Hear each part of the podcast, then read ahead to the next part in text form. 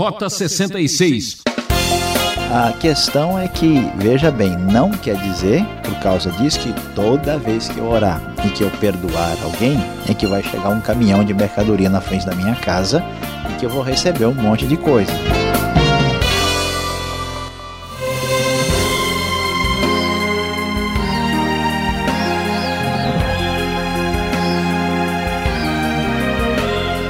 É, ouvinte, você já sabe, aqui é Beltrão anunciando mais um programa Rota 66, seguindo a trilha da sabedoria. Hoje estamos cumprindo mais uma etapa de nossa jornada. Vamos fechar a série no livro poético de Jó, comentando o capítulo 42, Além da Imaginação. Este será o assunto do professor Luiz Saião, o que é ter uma experiência com Deus? Jó passou por isso e agora reconhece que suas perguntas e questionamentos não têm importância comparadas com as vitórias que recebe. O que você espera da vida? Será que precisamos de Deus apenas para financiar nossos projetos? Fique com a gente e a aula está começando. Rota 66, chegando hoje ao final do livro de Jó. Sim, você acompanhou conosco, você sofreu conosco, você questionou conosco e você aprendeu muita coisa importante aqui no Rota 66 e hoje chegamos ao final, ao capítulo 42 do livro de Jó, quando vamos falar sobre o tema Além da Imaginação. No desfecho do questionamento de Jó, e daquilo que Deus tinha colocado como grande desafio perante o sofrido Jó, vamos encontrar o texto da NVI a partir do primeiro versículo, dizendo: Então Jó respondeu ao Senhor: Sei que podes fazer todas as coisas, nenhum dos teus planos pode ser frustrado. Jó faz uma declaração teológica reconhecendo quem Deus é e a sua soberania depois de tanto sofrimento e aprendizado. Tu perguntaste: quem é esse que obscurece, obscurece o meu conselho sem conhecimento? Certo é que falei de coisas que eu não entendia, coisas tão maravilhosas que eu não poderia saber. Tu disseste: agora escute, eu falarei, vou fazer-lhe perguntas e você me responderá. Meus ouvidos jamais tinham ouvido a teu respeito, mas agora os meus olhos te viram.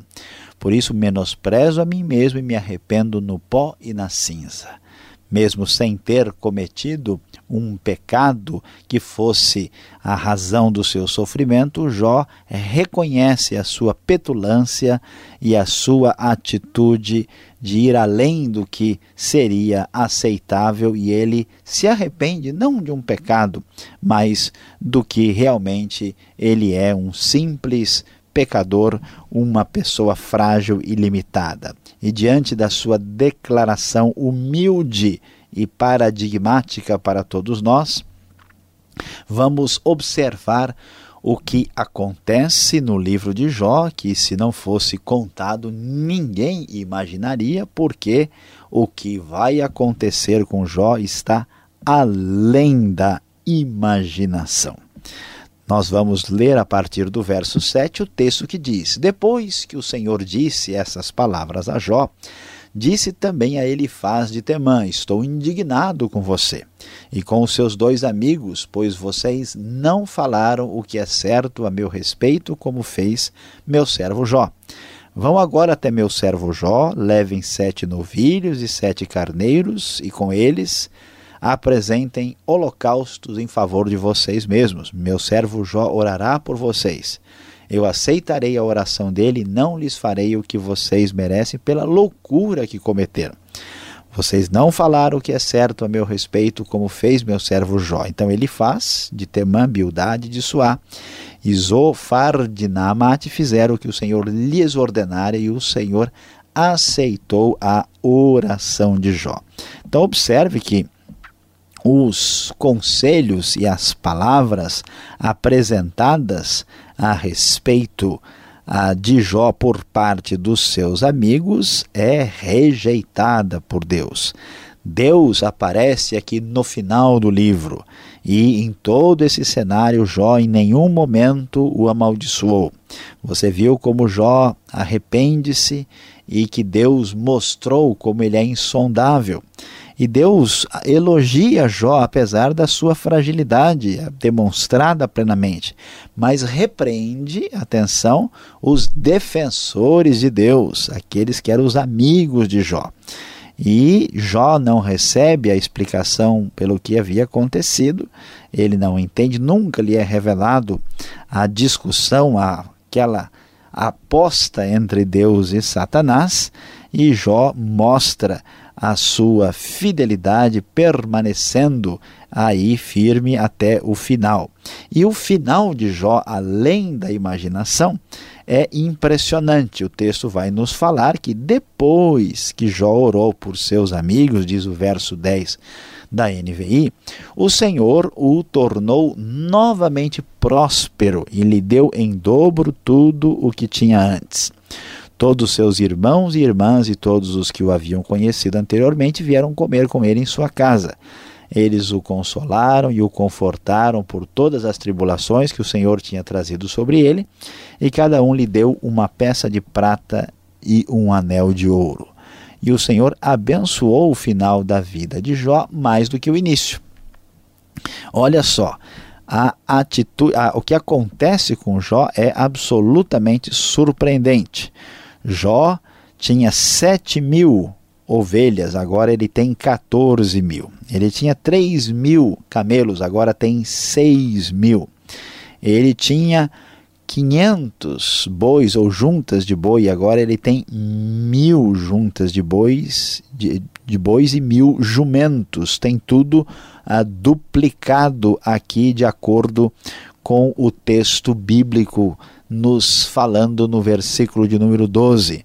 Ele também teve sete filhos e três filhas. Você deve lembrar que os seus filhos haviam morrido e agora ele tem o mesmo número depois de tanto tempo. E então os nomes das filhas de Jó, a primeira era Gemima, depois Késia e depois Querem Apuque. Em parte alguma daquela terra havia mulheres tão bonitas como as filhas de Jó, e o seu pai lhes deu herança junto com seus irmãos. E depois disso, diz o texto, Jó viveu 140 anos e viu seus filhos e os seus descendentes até a quarta geração e morreu em idade muito avançada, recebendo uma bênção, ou melhor, bênçãos e coisas boas muito além da imaginação.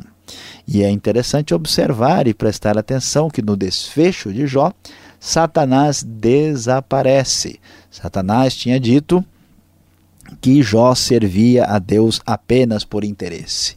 Ele não está aqui para ser é, confrontado. Ele que questionou a Deus e apostou na derrota e na desgraça de Jó, agora não vem dar as suas explicações e aceitar a sua derrota. Observe que a face perversa e maligna de Satanás já começa a se mostrar aqui nesse livro. Jó mostrou que é verdade que é possível servir a Deus por aquilo que Deus é.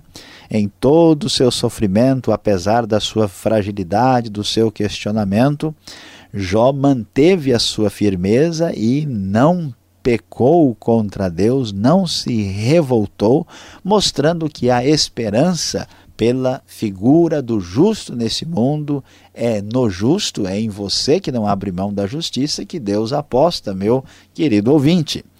Deus merece a nossa adoração, ainda que a gente não receba nada em troca.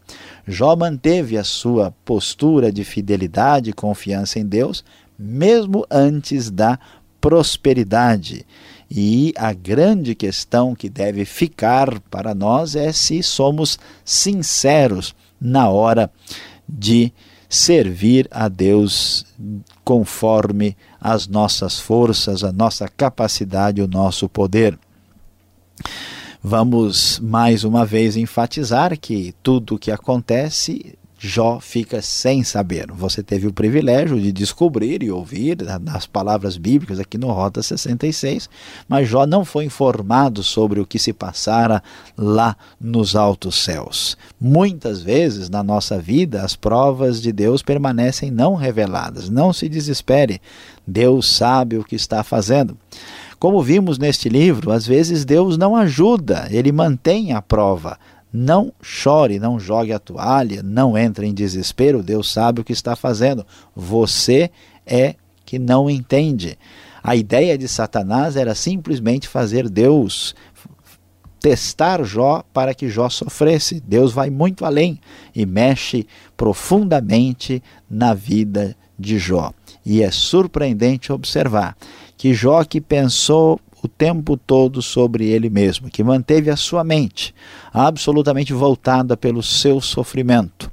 Quando Jó é elogiado por Deus, quando Jó conversa com Deus, ouve tudo que ouviu e ele finalmente adora a Deus. E é interessante observar quando ele ora em favor dos seus amigos. Preste atenção, escute bem e veja o que está escrito aqui. Os amigos de Jó, em vez de ajudá-lo, apenas o condenaram e questionaram a Jó no meio do seu mais terrível sofrimento. E Deus então traz a sua palavra de repreensão aos seus amigos. O que poderíamos imaginar? É que Jó poderia dizer: puxa, vocês eram amigos que na verdade estavam mais para inimigos. Puxa, vocês não foram meus amigos exatamente na hora em que eu precisei de vocês. Então, ó, dá licença, muito obrigado, até logo. Qualquer dia a gente se encontra na Páscoa, no Natal, mas eu não quero mais conversa com vocês. É surpreendente que depois da palavra de repreensão de Deus, Jó ora pelos seus amigos, mostrando uma atitude altruísta, uma atitude não autocentrada. E então é exatamente neste momento que a grande prosperidade de Deus volta sobre a sua vida e vamos assim dizer, vó Jó vai dar a volta por cima. Se Jó tivesse na cultura popular brasileira, alguém diria para ele: levanta, sacode a poeira e dá a volta por cima. Muito além da música popular nacional, Jó é abençoado por Deus e vai desfrutar de uma prosperidade, de uma bênção extraordinária, ainda muito maior do que ele teve anteriormente. Ele é duplamente abençoado por Deus depois de tanto sofrimento. O nosso desejo é que Deus abençoe o seu coração na sua luta e no seu sofrimento, e que as bênçãos e a prosperidade de Deus atinjam a sua vida, assim como atingiram a vida de Jó, muito além da imaginação.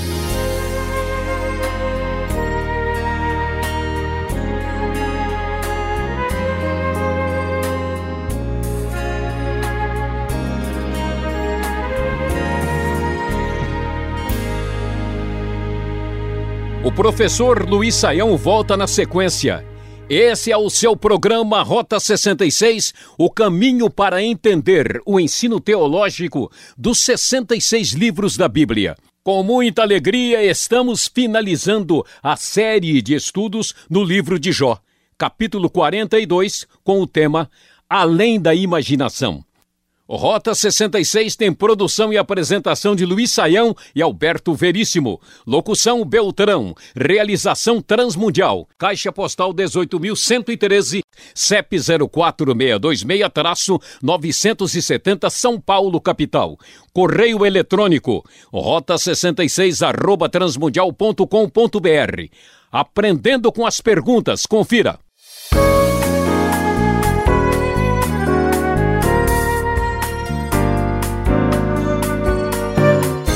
Vamos agora com as perguntas aqui no Rota 66. Mais uma etapa, mais um obstáculo vencido no livro sagrado. Livro de Jó, capítulo 42. Que livro fantástico você estudou junto com a gente, com o professor Luiz Saião. Depois de tanta angústia, o justo sofrendo, Jó agora viu a Deus no último capítulo. Professor Luiz Saião, porque ele afirma no verso 5: Os meus olhos viram a Deus. Que expressão é essa? Que significado podemos tirar disso? Ele viu de fato a Deus?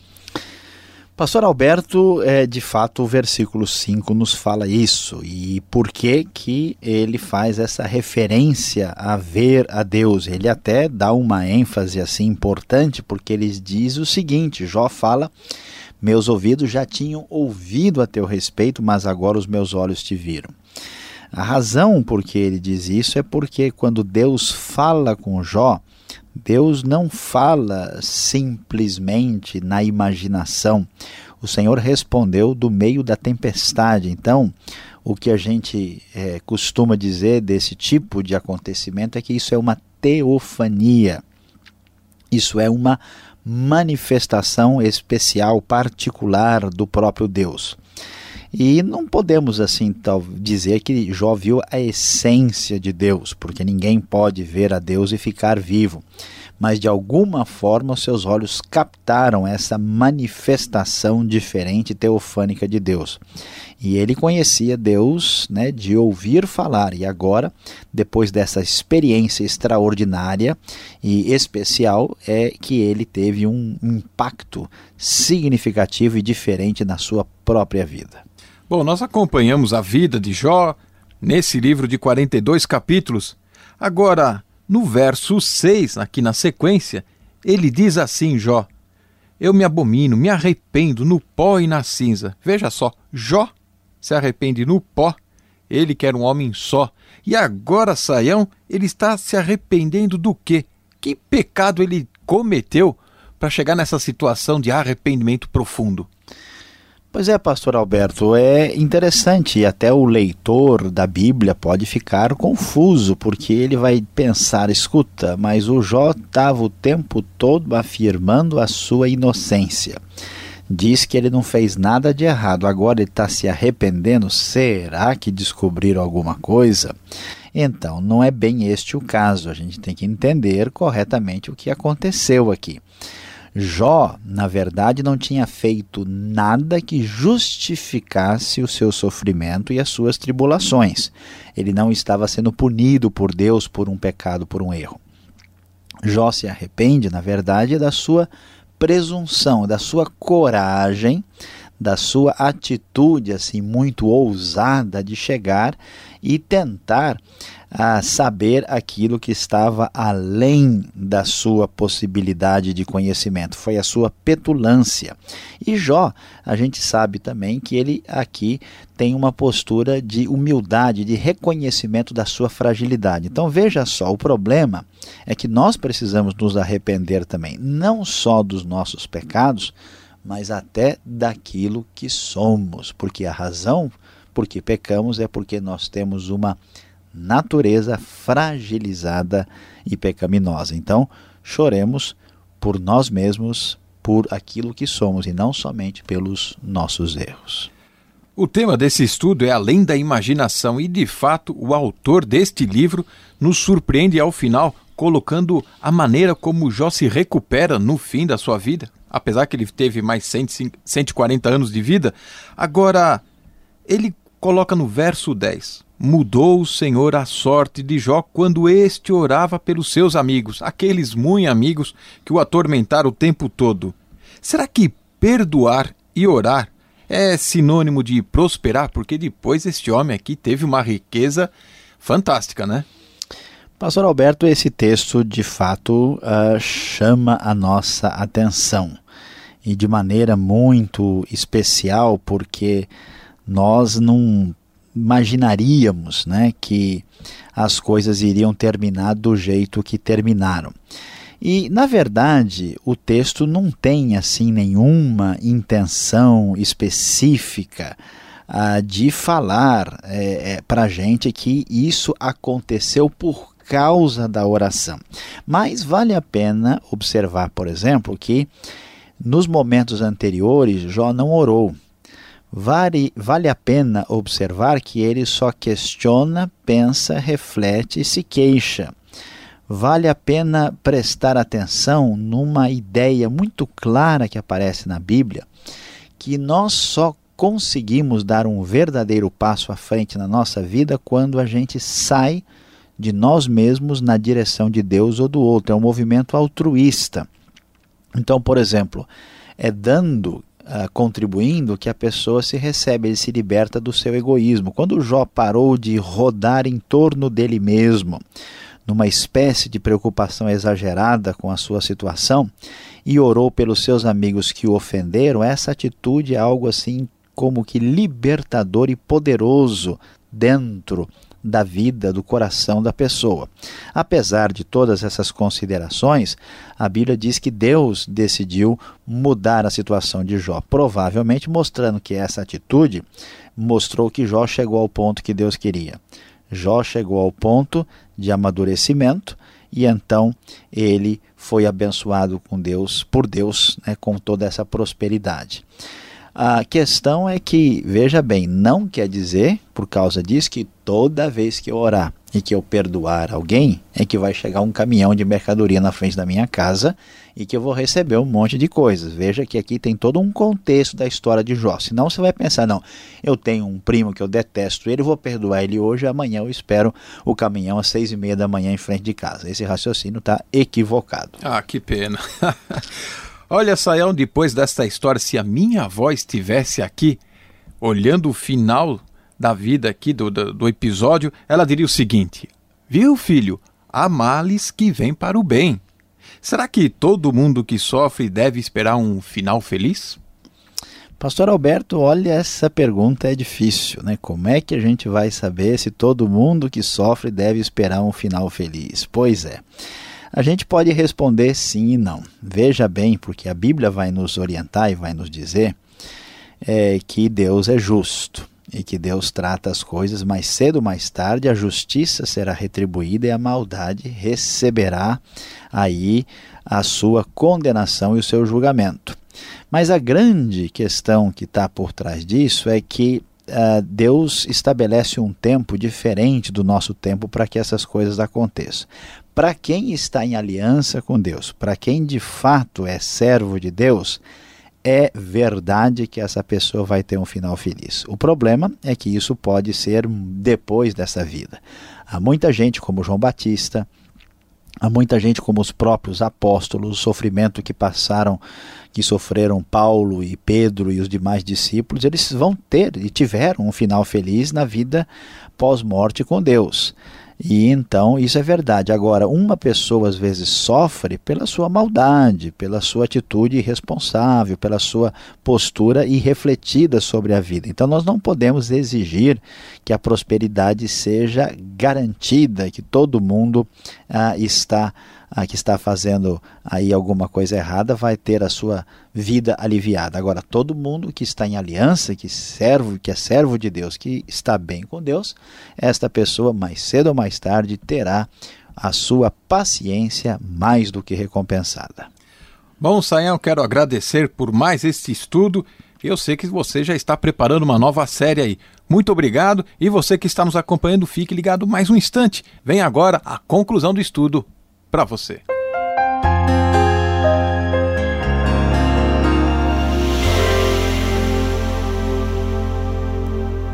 Meu prezado e querido ouvinte, você hoje acompanhou aqui no Rota 66 o último capítulo do livro de Jó. Sim, nós falamos sobre o capítulo 42, ao qual você prestou muita atenção, pois o nosso tema foi além da imaginação.